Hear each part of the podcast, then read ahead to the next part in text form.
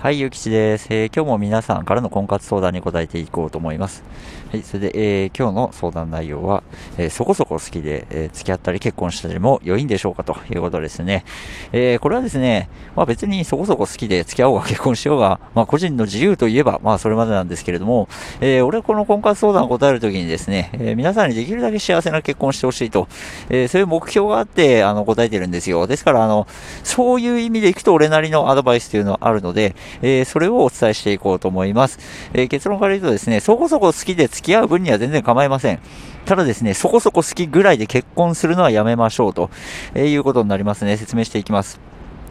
まず付き合うのはなぜいいかって、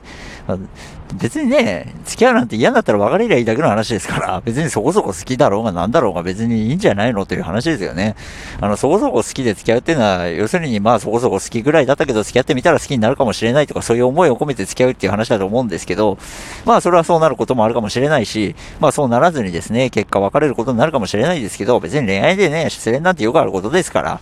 まあそれはね、振られる側からしたらたまったもんじゃないかもしれませんけれども、まあよくあることなんでね、そこはいちいち気にしなくてもいいんじゃないかかなというふうに思いますね。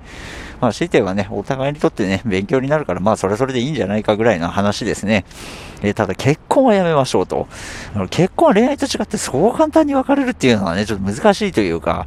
まあ別に離婚できないことはないですけど、いろいろとね、バツイチになっちゃうし、